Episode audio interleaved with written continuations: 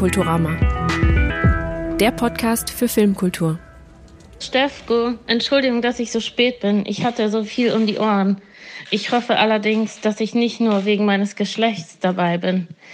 Ich beantworte mal die erste Frage und dann wahrscheinlich ein bisschen durcheinander. Also zur Filmkultur gehört für mich, egal wo man ist, dass man auf jeden Fall erstmal ins Kino geht und darüber hinaus auf jeden Fall über die Filme spricht, weil das ist für mich das Wichtigste. Einfach darüber sprechen.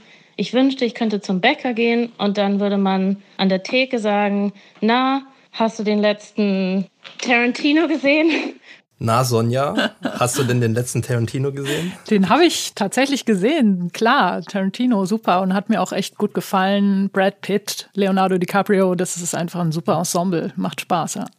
Ja, ich könnte jetzt auch ganz viel zu Tarantino sagen. Ich habe den auch gesehen. Ich finde, Tarantino hat mittlerweile so einen Status, dass er alles drin lässt und nicht mehr aussortiert. Also mir war der äh, teilweise zu lang in der Mitte, wo er dieses typische Kill Your Darlings Ding nicht mehr machen muss.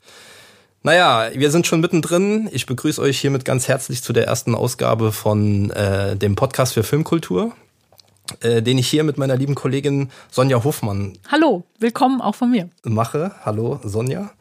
Ähm, ja, wir haben gerade schon Coxie gehört, äh, die Regisseurin und Musikerin. Vielen Dank für deine Sprachnachricht. Wir kommen später nochmal auf dich zurück. Ja, und wir haben äh, durch die Sprachnachricht hoffentlich schon mal einen Eindruck davon bekommen, um was es hier gehen soll. Nämlich, ähm, wir sprechen über Filmkultur. Da hat Coxie jetzt ihre ganz eigene Sicht darauf äh, geliefert. Im Podcast geht es auch darum, dass Sonja und ich im ganz persönlichen, subjektiven Gespräch unsere Perspektive auf Filmkultur wiedergeben. Das hat keinen Anspruch auf Vollständigkeit. Das soll kein Wikipedia-Artikel werden zum Thema Filmkultur, sondern unsere persönliche Meinung. Und stell dich doch mal erstmal kurz vor, Sonja. Ja, also ich bin Programmkuratorin für verschiedene Filmfestivals in Köln schon seit vielen Jahren und seit Mai diesen Jahres bin ich auch die Geschäftsführerin des Filmbüro Nordrhein-Westfalen. Genau, da bin ich ja auch im Vorstand involviert, daher kennen wir uns auch. Mhm. Verband für Filmkultur. Mein Name ist Stefan Höh. Ich bin Filmemacher, Dokumentarfilmer, Drehbuchautor hier aus Köln aber wie gesagt auch Filmkulturaktivist. So würde ich mal fast alle bezeichnen, die hier mhm.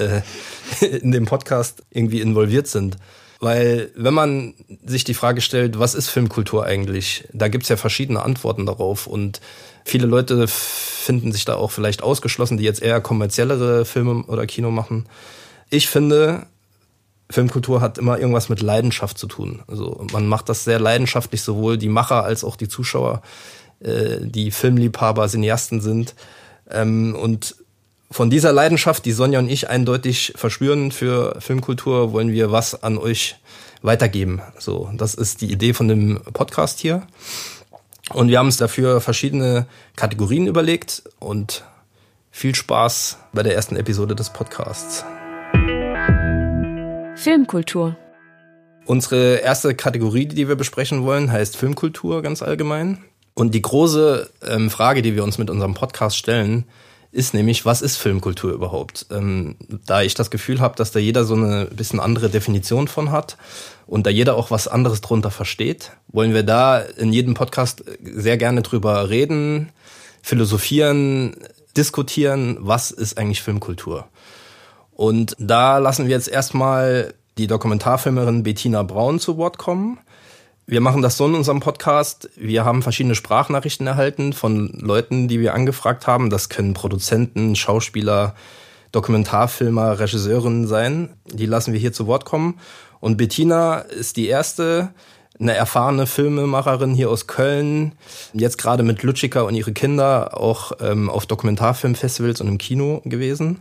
Und wir hören uns jetzt mal an, was für sie Filmkultur ist. Was ist für mich Filmkultur? Also einmal ist ja die Frage, was sind Filme, die als Filmkultur bezeichnet werden können und dann, was passiert noch alles um Filme und Filmemachen herum.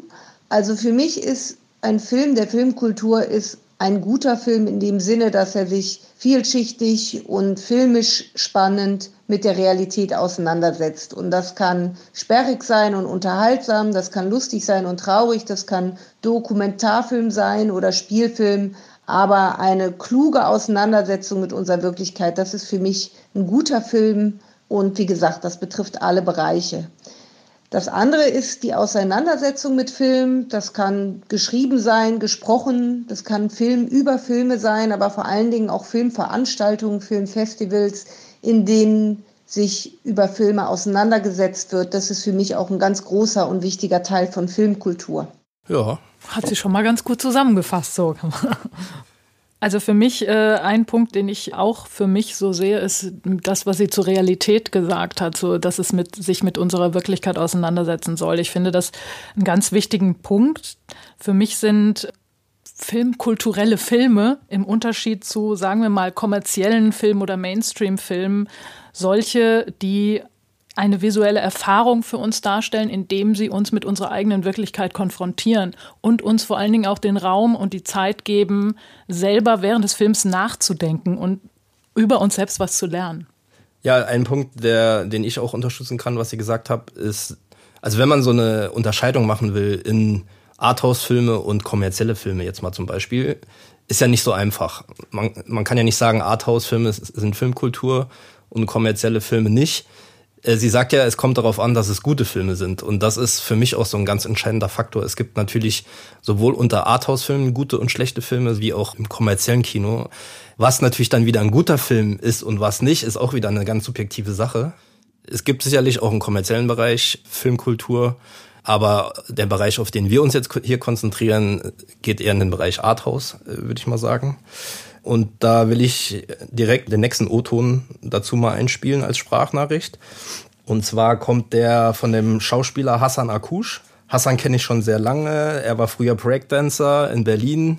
Ich habe auch in Berlin-Neukölln äh, mal gewohnt, wo er aufgewachsen ist. Da haben wir uns kennengelernt. Es wurde dann ein Film über ihn und seine Familie gedreht, ein Dokumentarfilm, der heißt Neukölln Unlimited. Da geht es quasi darum, dass Hassan und seine breakdancenden Geschwister abgeschoben werden sollen und sie mit aller Macht dagegen ankämpfen und mit Breakdance versuchen, ihren Lebensunterhalt für die Familie zu verdienen. Ein super toller Film hat 2011, wenn ich mich nicht irre, auf der Berlinale den Gläsern Bären gewonnen. Und seitdem hat Hassan seinen Weg als Schauspieler ge gegangen, hat eine Ausbildung gemacht, spielt jetzt aktuell in Four Blocks mit, dieser Serie, die für viel Aufregung gesorgt hat. Das Seriengame hier in Deutschland auf eine neue Stufe gehoben hat, sagen viele Leute. Ich finde das auch. Und wir hören uns jetzt mal an, was Hassan zum Thema Filmkultur zu sagen hat. Also zur Filmkultur für mich ist es sowas wie eine Realitätskompensatorlupe auf verschiedenen Ebenen. Also ich meine damit, dass man die Möglichkeit damit hat, all das Relevante zu vergrößern und vielleicht sogar auszugleichen, all die spannenden Themen aufzugreifen, all die Kritik zu üben und dadurch irgendwie so auch, wie gesagt, so einen Ausgleich zu finden, auch zu veranschaulichen. All das ist da drin, das steckt da drin. Es ist eine, ein ganz großes Werkzeug, es ist eine große Macht, es ist etwas ganz Wichtiges für diese Gesellschaft. Das hat er aber schön gesagt. Wichtig für die Gesellschaft finde ich sehr gut. Auch im Grunde den politischen Moment davon ein bisschen, bisschen rausgehoben. Das hat mir gut gefallen. Ja, was ich gut finde an dem, was er sagt, ist diese, dass er diese kritische Auseinandersetzung mit Film auch anspricht. Finde ich auch wichtig, so, dass man sich immer wieder trifft, immer wieder über Filme redet, immer wieder äh, sich auch auseinandersetzt über Inhalte, über Ästhetiken, über Herangehensweisen, über die Wirkung auf den Zuschauer. Das wird meiner Meinung nach oft vergessen oder dem wird nicht so viel Bedeutung äh, zugemessen. Das finde ich aber auch wichtig. Ja, und Hassan ist auf jeden Fall jemand, der sich damit auseinandersetzt und der sich viele Gedanken macht. Damit geht natürlich auch einher, dass man diese Filme auch am besten eben im Kino sehen sollte und das Kino damit eben auch ein Ort der gesellschaftlichen Auseinandersetzung und der Politik ist, wenn man so will, wenn ich das jetzt mal aufgreife, was er gesagt hat. Und das ist ja auch ein wichtiges Anliegen der Filmkultur, das Kino als Ort zu stärken, weil das natürlich eine ganz andere Form der Wahrnehmung ist, als wenn man das alleine nur mit sich ausmacht. Ja, wobei ich sagen muss, sehe ich genauso ich würde mich auch als Cineast bezeichnen. Das Kino ist, wird immer mein Sehnsuchtsort bleiben.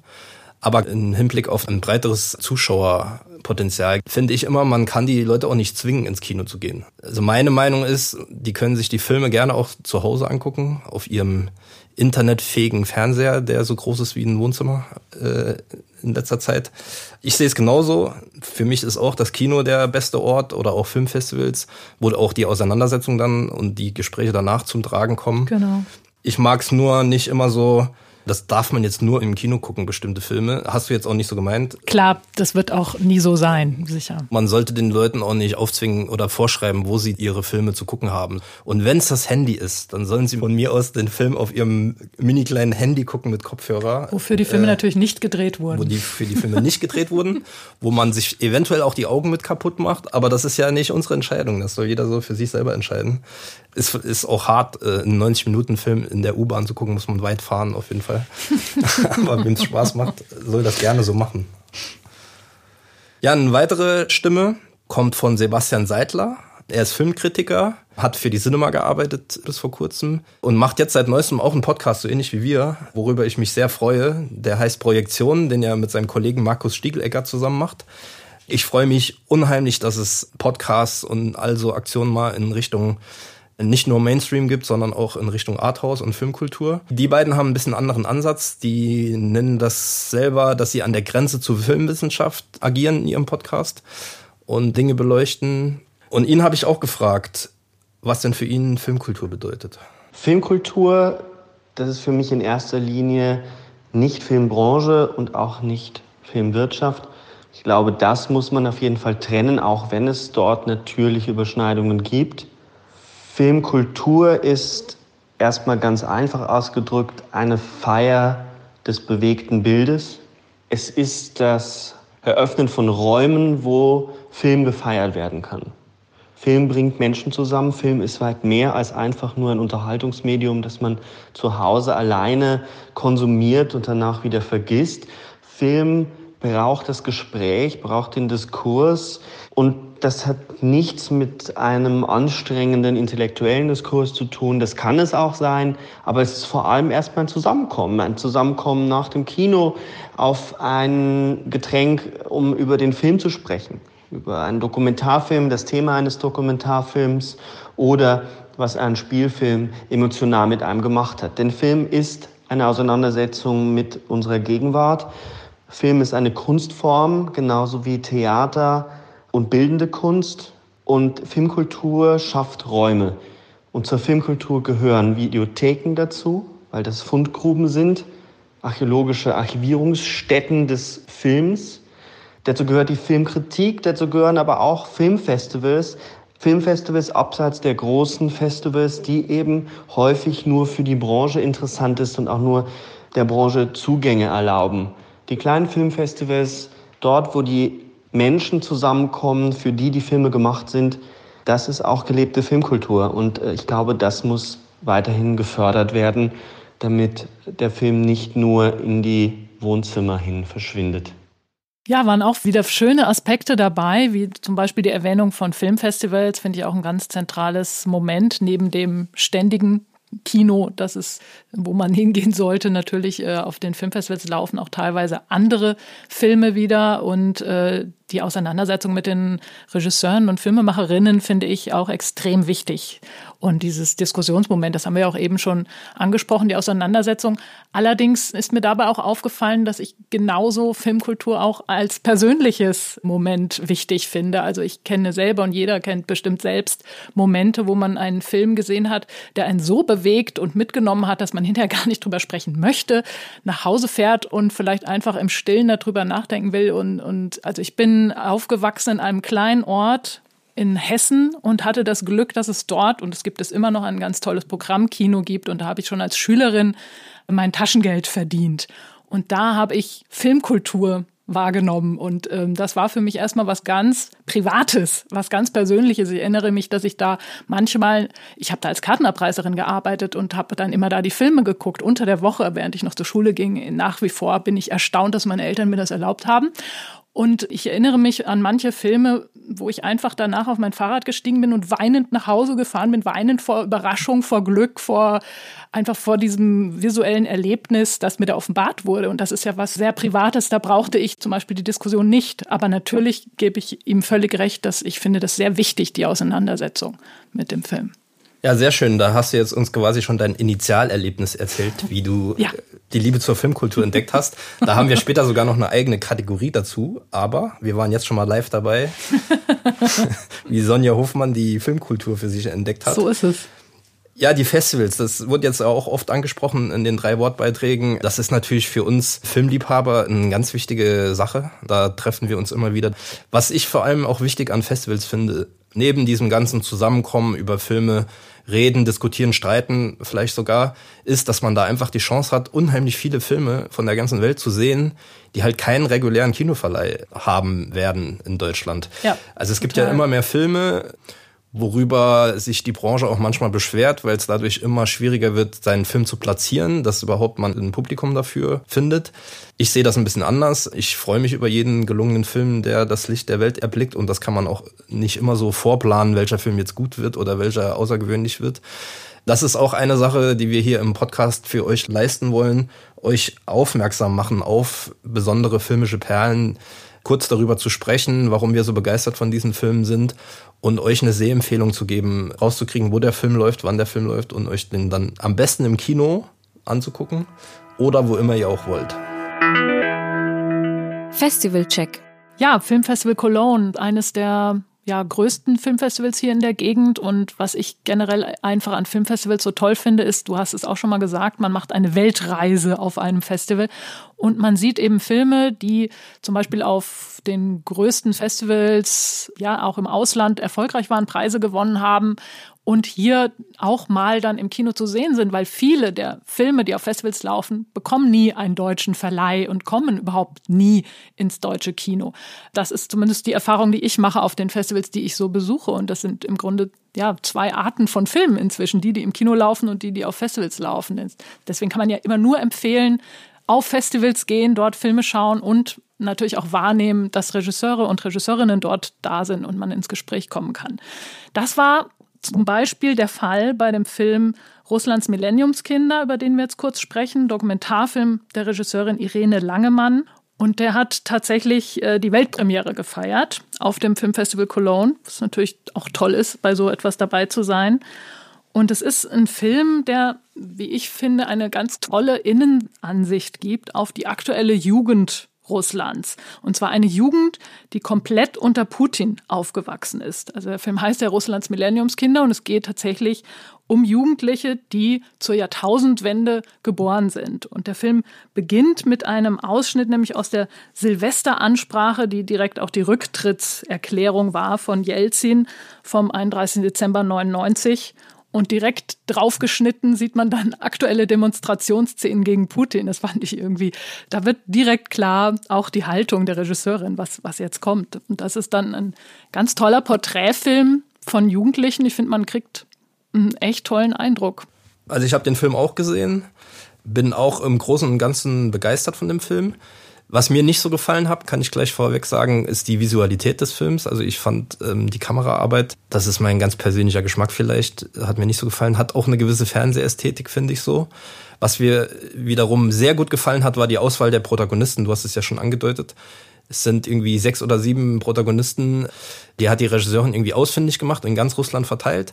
Und ich fand es sehr interessant, wie politisch diese Total, Kinder ja. alle sind. Also viele Anti-Putin, da waren auch ganz klar Nawalny-Aktivisten mit dabei, also die sich auch sehr mutig, wie ich finde, vor die Kamera stellen und ganz klar sagen, Putin ist ein Mörder und ich unterstütze Nawalny und dieser Präsident schadet Russland. Ich liebe mein Land, aber der Präsident muss weg. Aber auch pro-Putin Unterstützer waren da unter den jungen Leuten dabei. Der Film spielt komplett in der Jetztzeit. Also das wurde 2018 gedreht, also sie sind alle 18 Jahre alt, genau volljährig geworden gerade sieht man so eine angehende Tierärztin, die während des Films so einen Wandel durchläuft von einer Putin-Unterstützerin zu einer Putin-Kritikerin. Das fand ich sehr interessant. Mhm. Die war auch mit Irene Langemann auf dem Filmfestival Cologne und hat da das Q&A am Ende mit ihr durchgeführt. Dann gibt's ganz tolle Protagonisten, wie so einen durchgeknallten Rapper, der so sehr amerikanisch mit pinkner äh, Sonnenbrille und ganz viel Tattoos so diesen Trap-Film fährt, der gerade modern ist, aber das so völlig fehl am Platz erscheint, da irgendwo mitten in Sibirien oder so, wo der rumhockt. Dann einen anderen Protagonisten, den ich interessant fand, war so ein Kampfsportler, der so eine ganz seltsame russische Kampfsportart macht, die ich sonst noch nie irgendwo gesehen habe. Sehr brutal, sehr martialisch. Der ist glühender äh, Putin-Anhänger studiert aber interessanterweise gleichzeitig auf der Journalistenschule und da kriegt man so einen Eindruck davon, wie die so getrimmt werden auf Parteilinie. So, das fand ich auch interessant. Man hat auch, es ist sehr ambivalent alles. Also der Film Man merkt schon, dass die Regisseurin ganz klar eine Haltung hat zu der ganzen Sache. Sie stammt, glaube ich, auch aus Russland. Ja. Aber es ist sehr ambivalent erzählt. Den skurrilsten Moment will ich noch kurz sagen. So ein dokumentarischen Moment, den ich im Film hatte, war eine Anti-Putin-Demonstration, wo die Nawalny-Aktivistin mit dabei ist, sich so ein Schild gemalt hat, wo so ein ziemlich expliziter Anti-Putin-Satz drauf stand. Und da gibt es eine skurrile Szene, wo die Aktivisten auf dem Weg zur Demonstration durch so eine Polizeischleuse müssen, wo dann so Polizisten und Geheimdienstler stehen und sich die Plakate durchlesen. Das fängt die Kamera auch ganz gut ein, indem sie hinter der Aktivistin stehen und nur die Gesichter von den Polizisten zeigt, die so skeptisch sich diesen Text von diesem Schild von dieser Aktivistin da durchlesen, aber sie irgendwie trotzdem durchwinken. Also es war noch nicht schlimm genug anscheinend, was da drauf stand. Sehr skurriler Moment. Also der Film hat einige Momente davon. Fand ich einen gelungenen Film. War auch froh, den da zu sehen. Wird irgendwann im WDR ausgestrahlt. Keine Ahnung wann. Kann man sich aber merken, Russlands Millenniumskinder. Welcher Film mir auch total gut gefallen hat, ist der Film Monos von Alejandro Landes. Das ist ein kolumbianischer Film, also eine internationale Koproduktion. Und da geht es auch um Jugendliche und ist auch ein sehr politischer Film, aber was ganz anderes. Es ist ein Spielfilm und der ist wie ein Sog. Also der zieht dich als Zuschauer derartig da rein, was zum einen an einer unfassbar guten Bildsprache, tollen Kamera liegt und zum anderen an dem Sounddesign, was auch der Hammer ist. Also das ist wirklich ein großartiger Film. Den hatte ich auf der Berlinale gesehen. Da lief der in der Sektion Panorama. Die Weltpremiere war auf dem Festival in Sundance dieses Jahr. Und der hat auch inzwischen diverse Preise gewonnen, jetzt gerade aktuell auf dem London Film Festival, bester Film. Also der ist immer noch international jetzt viel unterwegs. Ist aber auch so ein Fall, wo man nicht weiß, ob der mal einen deutschen Kinostart kriegen wird. So, ich würde es ihm sehr wünschen, weil ich finde es einen ganz großartigen Film. Es geht um ein, ja, eine Art Bootcamp von jugendlichen Paramilitärs die auf dem Hochland in Kolumbien trainiert werden, ausgebildet werden und auch eine Geisel haben, eine nordamerikanische Geisel. Und der Film hat eigentlich so zwei Teile. Der erste Teil spielt auf diesem Hochland, der zweite Teil in einem Dschungelcamp, das sie dann errichten. Also sie müssen dann fliehen, weil sie entdeckt werden. Und diese ganze Geschichte hat natürlich einen total aktuellen politischen Bezug. Es ist eine eindeutige Referenz auf den sehr, sehr langen kolumbianischen Bürgerkrieg. Es wird aber nie genannt. Und der Regisseur hat bei der Berlinale auch, bei dem Screening da, gab ein langes QA, hat eben auch erzählt, dass das gar nicht jetzt konkret sein sollte auf den kolumbianischen Bürgerkrieg bezogen, sondern ganz universelle Kriegsgeschichte abbilden soll. Und er hat auch als Referenzen genannt, dass es zum einen inspiriert ist von Joseph Conrads Herz der Finsternis, zum anderen William Golding Herr der Fliegen. Und es ist genau auch so eine Mischung aus Kriegsgeschichte und Survival-Thriller, sag ich mal. Es ist unfassbar spannend und die werden natürlich alle gegeneinander ausgespielt und total interessantes Casting auch gewesen der Jugendlichen und der Trainer, die, die, Figur, die den Trainer spielt, ist ein indigener Darsteller, der war auch auf der Berlinale da. Der ist tatsächlich selber Kindersoldat gewesen, äh, unter der FARC-Guerilla, ist dann desertiert, hat dann ein Resozialisierungsprogramm gemacht und wurde von dem Regisseur ausgewählt, den Trainer dieser Jugendlichen im Vorfeld beim Casting zu geben. Und das hat er auch gemacht und wurde dann, weil er das so gut gemacht hat, als Darsteller ausgewählt, auch für den Film. Und das macht das alles wahnsinnig authentisch zum einen und zum anderen ist es aber auch einfach ein völlig faszinierender Spielfilm. Also das ist mir hat das unheimlich gut gefallen. Also diese tolle Mischung aus Spannung, aber eben auch diese politische Komponente und ein, ja, ein Film, der eigentlich eine ziemliche Ausweglosigkeit thematisiert.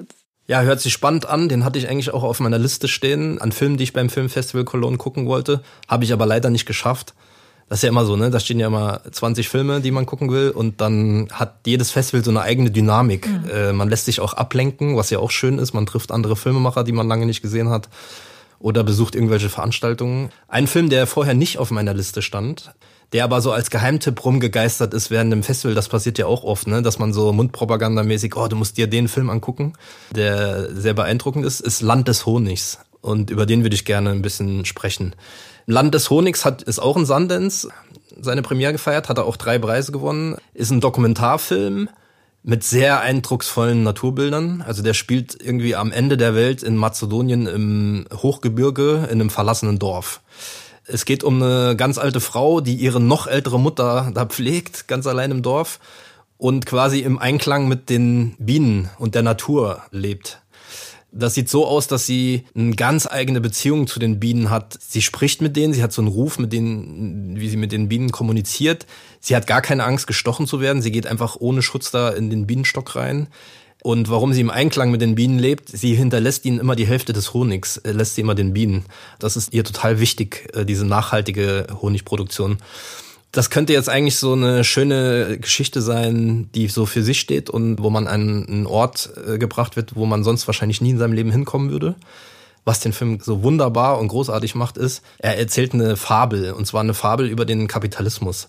Was dann nämlich passiert ist, der Kapitalismus knallt rein in diese Kulisse in Form von einer siebenköpfigen Familie. Die kommen da mit ihrem Wohnwagen an und ihrer riesen Rinderherde. Die ziehen da hin und beziehen so ein ganz riesiges verlassenes Bauernhofareal und wollen da ihre Rinder also Business mit ihren Rindern machen. Also die Aufnahmen von der Familie sind auch großartig. Die Kinder rennen da rum zwischen den, zwischen den Rindern. Die sind meistens so klein, dass sie noch nicht mal richtig laufen können. Das ist lebensgefährlich. Die kriegen Tritte ab. Die fliegen da durch die Luft. Also das zeigt der Film wirklich großartig.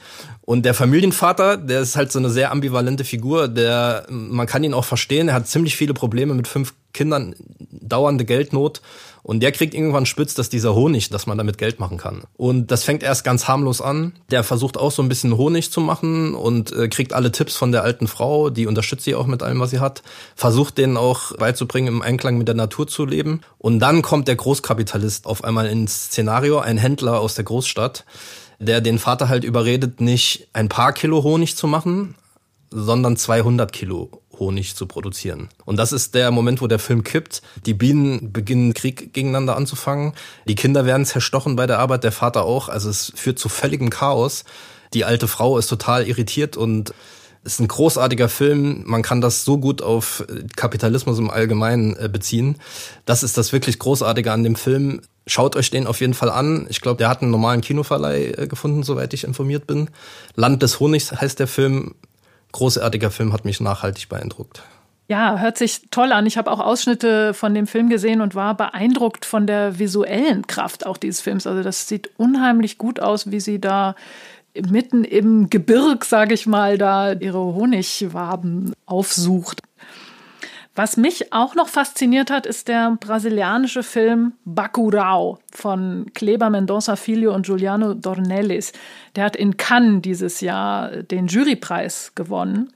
Und das ist ein eher verdeckter politischer Film, will ich mal sagen, ähm, weil es vordergründig eigentlich eine Mischung ist aus Science Fiction, Western und Action-Genre. Also es ist echt ein Genre-Mix-Film und man merkt auch den Regisseuren an, dass sie richtig Spaß hatten, einen Genre-Film zu machen. Es geht eigentlich um, um ein Dorf im Nordosten von Brasilien. Die beiden Regisseure kommen selber auch aus dem Nordosten, aus Recife. Und es spielt in, in einem Dorf, dem das Wasser ausgeht. Also es spielt in der Zukunft. Deswegen äh, Science Fiction. Und die sind auch abgeschnitten vom Rest des Landes. Das hat aber auch eine politische Komponente, weil die einzelnen Regionen in Brasilien tatsächlich sehr viele Konflikte miteinander austragen, der Süden gegen den Norden und so weiter. Da gibt es sehr viele Anspielungen, die man nicht unbedingt, glaube ich, versteht, wenn man sich mit Brasilien nicht so auskennt, was aber nichts macht, weil es auch einfach so Spaß macht, das anzuschauen. Also es sind unheimlich viele Referenzen da drin, auch äh, an das klassische brasilianische Kino der 60er Jahre, das Cinema Novo. Und es geht um, eigentlich um eine Auslöschung dieses Ortes. Ein nordamerikanischer Trupp fällt da ein, die tatsächlich damit beauftragt sind, diesen Ort auszulöschen und zu beschießen. Der Anführer wird von Udo Kier gespielt, was auch nochmal eine lustige Komponente in den Film reinbringt. Und es ist also sehr, sehr actiongeladen, gewaltgeladen, wobei ganz klar die Regisseure auch sagen, dass sie damit überhaupt keine Gewalt verherrlichen wollen, sondern im Gegenteil eigentlich das Thema der Ausbeutung des Rassismus und der Menschenjagd eigentlich thematisiert wird.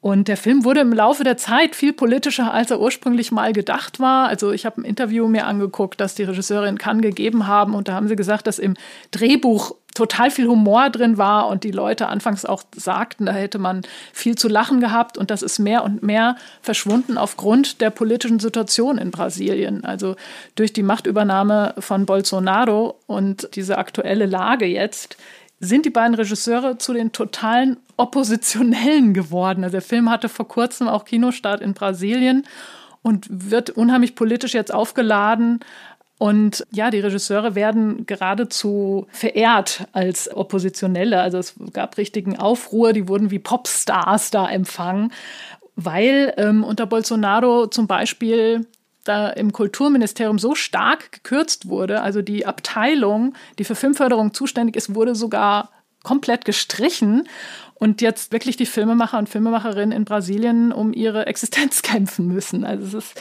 im Moment eine sehr krasse Situation. Und da sieht man dann auch mal wieder, was für eine Verantwortung Filmemacher da auch übernehmen können. Also ich finde, dass an diesem Beispiel kann man das sehr schön analysieren eigentlich, was auch einem Film für eine politische Komponente zukommen kann. Ein Film, der mich überrascht hat, weil er viel witziger war als sonst die Filme von dem Regisseur Jan Bonny, heißt Wir wären andere Menschen.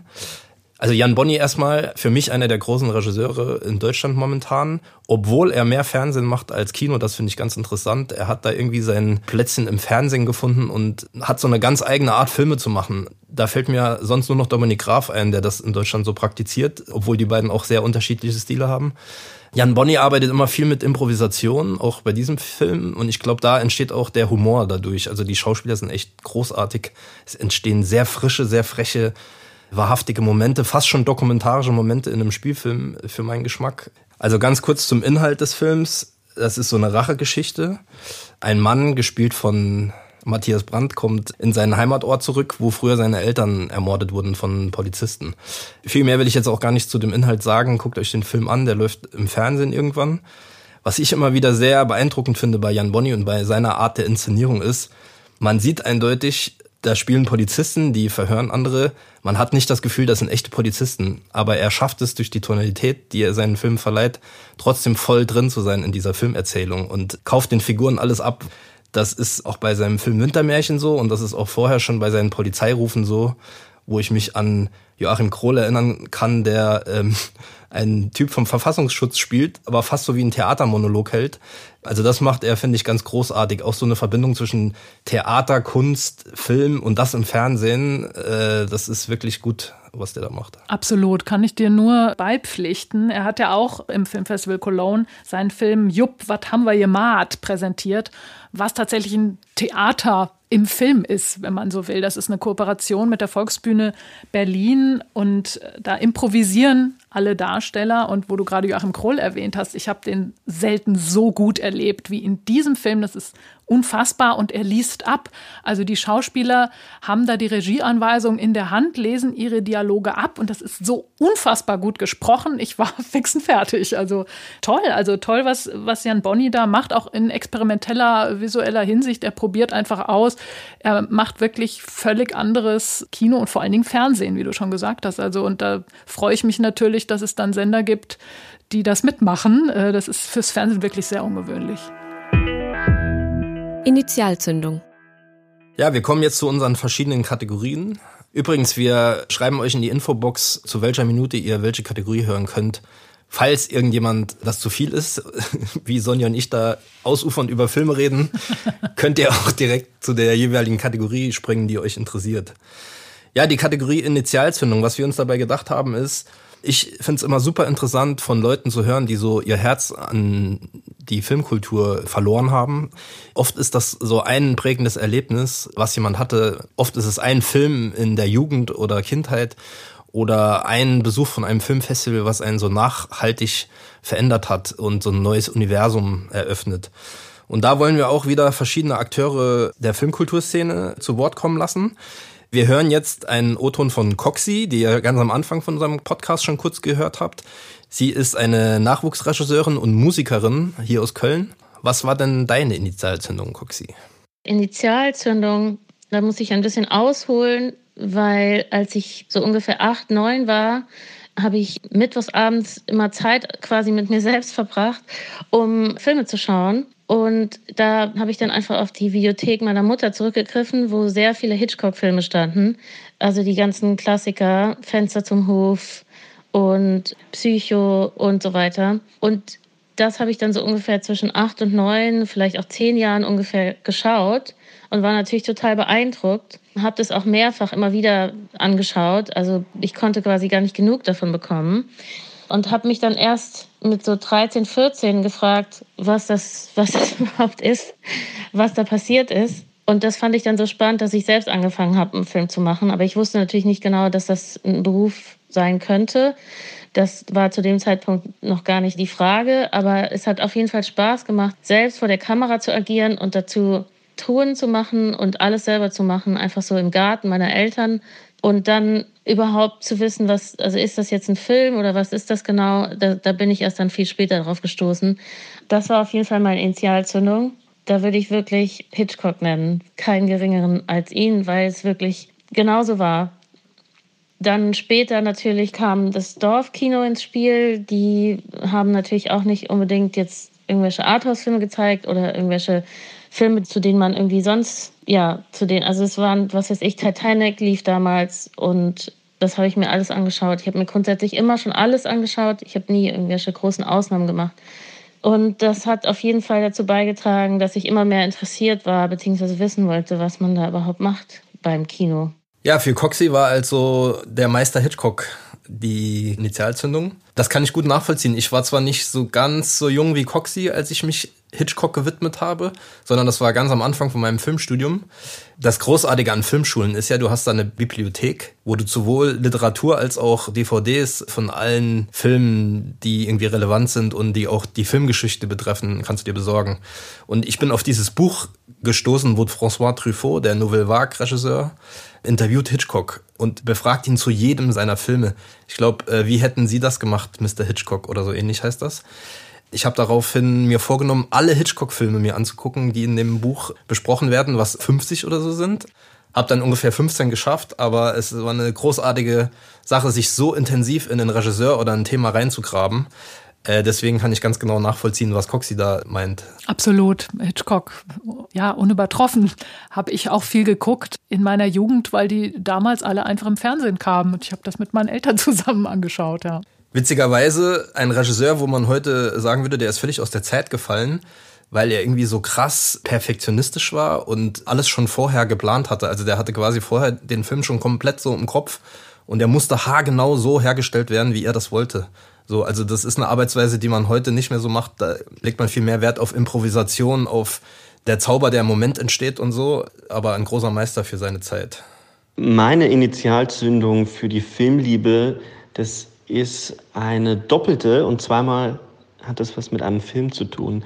Das erste Mal, dass mich ein Film in seine Welt hineingezogen hat, war Tim Burtons Batman, den ich gemeinsam mit meiner Mutter, mein Vater war wohl aus, angucken durfte. Ich war noch sehr jung. Ich war aber ein riesiger Batman-Fan und deswegen hat mir meine Mutter erlaubt, diesen ja doch sehr düsteren Film mit ihr gemeinsam anzuschauen.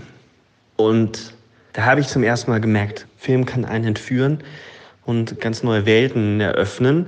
Und dann mit 14 oder 15 habe ich aus dem Videothekenregal einer kleinen oberpfälzischen Videothek Lost Highway von David Lynch herausgegriffen und wusste gar nicht, wie mir geschieht, als ich den Film dann angeschaut habe.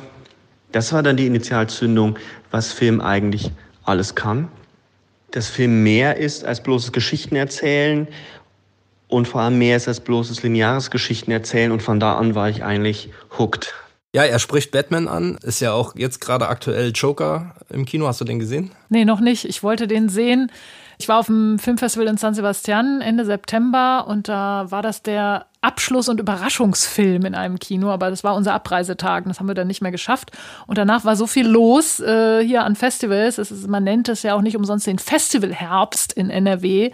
Also Oktober, November passiert hier unfassbar viel und ich habe es tatsächlich noch nicht geschafft. Ich habe es leider auch noch nicht geschafft, will den unbedingt noch gucken, krieg aber schon bei meinen Freunden mit, dass der unheimlich polarisiert. Also von ja? Absoluter Abneigung bis absoluter Faszination für den Film ist da mhm. alles dabei. Mhm. Und das finde ich ja immer interessant an so Filmen. Die Joker-Rolle an sich ist ja auch sehr interessant. Also ist ja von dem Batman, den Sebastian Seidler da beschreibt, mit Jack Nicholson, war ja schon ein großes Thema damals. Dann über Heath Ledger, der den Batman von Nolan bei The Dark Knight gespielt hat, über jetzt Joaquin Phoenix äh, mhm. in dem Joker, der ja nur so ganz leicht angelehnt ist an die Batman-Welt, so wie ich das mitgekriegt habe. Mhm. Das würde ich jetzt eher Mainstream-Comic-Verfilmung zuordnen. Aber auch sowas kann einen fesseln und in so ein ganz anderes Universum treiben. Ne? Absolut. Deswegen ist nicht immer nur das Arthouse-Kunstkino, das einen so fesseln kann, sondern es können auch solche Sachen sein. Ja. Hören wir uns mal den nächsten O-Ton an. Zum Thema Initialzündung, bei mir war es, glaube ich, das erste Mal, als ich Neukölln Unlimited gesehen habe im Büro von Indie-Film oder im Schneideraum. Ich saß da und schaute mir diese Realität an, die ich ja kenne, und ihre Darstellung. Dieses bisschen Verschobene, dieses bisschen ähm, nicht ganz wahre, weil Reihenfolge anders oder irgendwie sowas. Ja, die Möglichkeit, Sachen zu erzählen, so wie man es möchte. Ja, da hört man noch im Hintergrund von Hassans Zimmer die Neuköllner Sirenen. Ja, kennst du den Film eigentlich Neukölln Unlimited? Nee. Das ist der Film, in dem Hassan und seine Familie porträtiert wurden in einem Dokumentarfilm. Und auch hier kann ich wieder gut nachvollziehen, über was Hassan da redet. Weil ich auch schon mit meiner eigenen Familie einen Dokumentarfilm gedreht habe, Mr. Universum. Und man das ja eigentlich alles kennt, was man da auf dem Bildschirm sieht.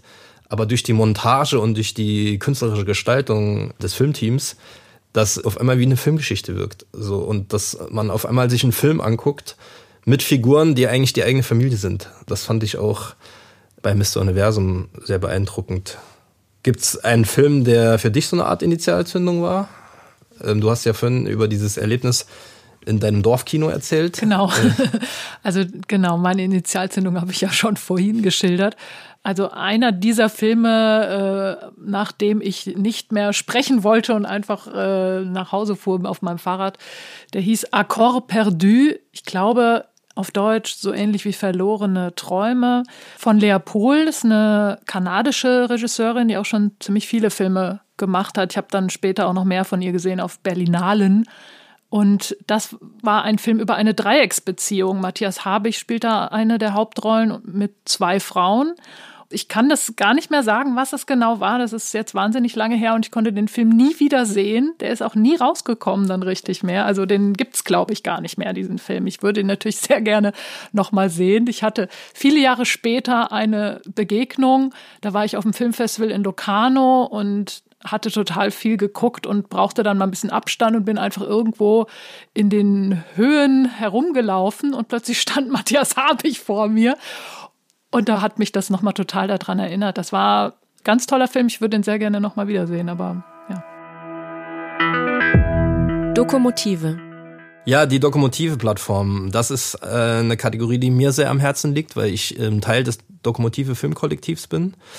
Wir haben uns zur Aufgabe gemacht, Dokumentarfilme eine größere Aufmerksamkeit zu verschaffen. Und wir experimentieren auf der Dokumentive-Plattform mit innovativen Verwertungskonzepten. Das heißt, wir wollen uns öffnen auch für online. Wir machen aber dazu auch immer ein Special Screening, wo man den Film an einem besonderen Ort sieht, der mit dem Film zu tun hat. Und der jetzige Film, der auf der Plattform präsentiert wird, heißt Draußen. Und den hast du ja auch gesehen, Sonja, ne? Ja, den habe ich gesehen und der hat mir auch sehr gut gefallen. Das ist ein interessanter Ansatz, den die beiden Regisseurinnen gewählt haben, Tama Tobias Macht und Johanna Sunda-Plassmann, beides Absolventinnen der Kunsthochschule für Medien hier in Köln. Und ich weiß, dass Johanna so einen sehr künstlerischen Ansatz hat, also gerne auch tatsächlich Kunst ja porträtiert, sage ich mal. Und die Obdachlosen wurden anhand ihrer Objekte, die sie bei sich haben, porträtiert. Das fand ich einen, ungewöhnlichen Ansatz und das hat mir auch sehr gut gefallen. Also das äh, hat einfach den Zugang nochmal anders gemacht. Ja, der Film hat ja seine Premiere auf der Berlinale gefeiert, aber der läuft jetzt aktuell als Film des Monats auf der Plattform und was dazu gehört, ist ja wie eben angesprochen immer ein Special Screening, das wir veranstalten. Und das Special Screening zu draußen haben wir in der Oase gedreht. Das ist eine obdachlosen Anlaufstelle hier in Köln. Da haben Johanna und Hamar auch den Großteil ihrer Protagonisten kennengelernt bei der Recherche zu dem Film. Und das ist eine Anlaufstelle, wo Obdachlose hinkommen können und wo ihnen geholfen wird bei Behördengängen, bei der Wohnungssuche, aber auch, wo sie einfach mal einen Kaffee trinken können und ein bisschen reden können, so. Und das war sehr intensives Erlebnis natürlich. Waren auch zwei von den Protagonisten da und haben noch ein Filmgespräch danach gemacht. Das ist das Besondere an der Dokumentive, dass, dass die Filme an dem Ort gezeigt werden, wo sie auch entstanden sind und so ein immersives Kinoerlebnis daraus entsteht. Wir halten euch hier im Podcast auf dem Laufenden, was die Aktivitäten der Dokumentive angeht und kann ich nur aus tiefstem Herzen empfehlen. Ich auch.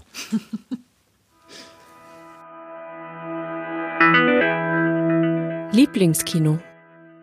Mein Lieblingskino, das ist relativ einfach. Das ist nämlich eine sehr junge und frische Liebe.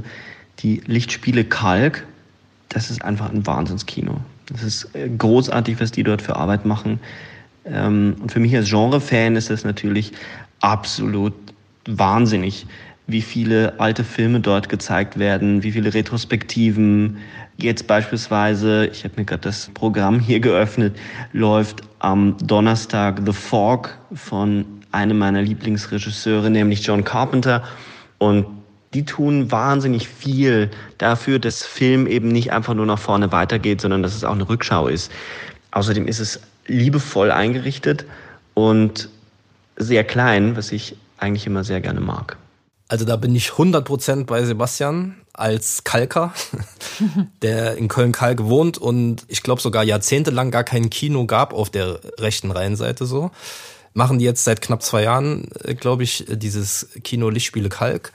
Das Kino ist absolut nicht gut gelegen. Das liegt nochmal irgendwie 15 Minuten Gehweg von der U-Bahn-Station entfernt. Und das ist echt hardcore, was die da auf die Beine stellen, die beiden Kinobetreiber.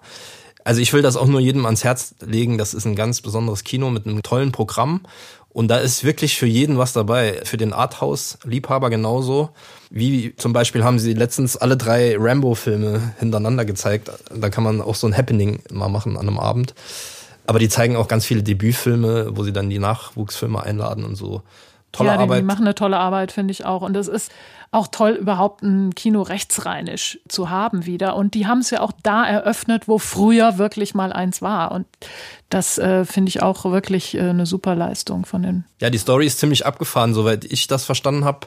Haben, war dann äh, zwischendurch ein Tanzcafé drin, so ein ganz abgefucktes, wo irgendwie kaum jemand drin war. Und dann haben Architekten haben das Haus gekauft und haben das quasi entdeckt, dass das früher mal ein Kino war. Und haben dann den äh, Entschluss gefasst, äh, sie werden das jetzt wieder so in den Ursprungszustand bringen, die, weil die auch Architekten sind. Und dann die be beiden Betreiber, Felix und Jenny, äh, führen jetzt quasi das Programm. Sehr unterstützenswert. Kategorie Lieblingskino kann ich nur sagen, da muss ich gar nicht lange überlegen. Also ich liebe das Odeon hier in der Südstadt, das Odeon-Kino auf der Severinsstraße. Das ist einfach, ich weiß nicht, der große Saal und auch der kleine, das sind einfach diese Vorhänge, dieses Blau, ich mag das einfach so gern. Und es liegt jetzt nicht nur daran, dass ich da in der Nähe wohne, aber ich gehe da sehr gerne hin. Ja, also ich liebe dieses Kino, ganz klar. Also in Köln auf jeden Fall Nummer eins. Natürlich gibt es auf der ganzen Welt ganz tolle Kinos und ich habe den Namen leider vergessen. Ich war mal in Portugal in einem Kino, was ganz winzig war und ganz toll gemacht und da liefen ganz tolle Filme, aber ich habe leider den Namen vergessen und habe sogar recherchiert, aber habe es nicht mehr wiedergefunden. Vielleicht ist es auch leider geschlossen. Ja, aber das Odeon kommt auf jeden Fall für, für Köln auf meinen Platz 1. Das Odeon ist auch noch zu erwähnen, weil da ganz viele unserer Filmemacher-Kollegen arbeiten. genau, als Vorführerinnen zum Beispiel. In allen möglichen Positionen, in einem sehr gut geführten Kino, das ein sehr schön kuratiertes Programm hat, macht natürlich auch Spaß zu arbeiten.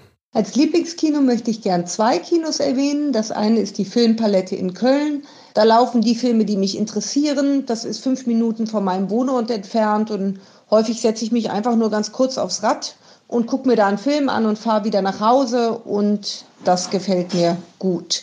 Das andere Kino, das ich erwähnen möchte, ist das Sweet 16 in Dortmund.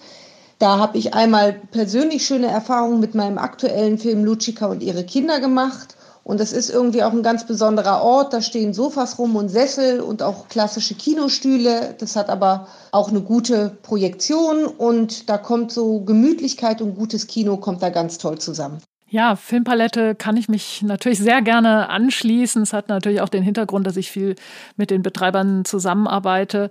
Aber es hat auch den persönlichen Hintergrund, dass mein Heimatkino, von dem ich ja jetzt schon mehrfach berichtet habe, und jetzt sage ich auch mal den Namen Kino Traumstern in Lich, die tatsächlich bundesweit auch bekannt sind, weil sie oft einen der Preise des Bundesinnenministeriums für die hervorragende Programmarbeit gewinnen die haben mich, als ich zum Studium nach Köln zog, an die Filmpalette vermittelt, damit ich weiterhin in einem Kino arbeiten kann. Das ist sehr lange her und war noch unter anderen Betreibern als den jetzigen. Aber ähm, ja, ich liebe seither auch dieses Kino. Filmpolitik. Ja, in Sachen Filmpolitik sind ja Sonja und ich im Filmbüro engagiert. Und da würden wir euch gerne auf was hinweisen. Und zwar am 6. Februar 2020 findet ein Symposium statt mit dem Namen Utopia. Da werden wir in der nächsten Podcast-Ausgabe im Januar noch äh, ausführlicher dazu berichten. Aber merkt euch schon mal den Termin. Das Thema des Symposiums ist, wie sehe unsere Filmlandschaft aus, wenn wir sie uns ganz neu denken könnten quasi die Filmlandschaft erträumen könnten, wie sie perfekt für uns alle wäre. Da wird es verschiedene Redner dazu geben. Sehr interessante Sache. 6. Februar, Altes Pfandhaus in Köln. Filmszene Köln. Ja, dann möchten wir euch noch hinweisen auf die Webseite Filmszene Köln.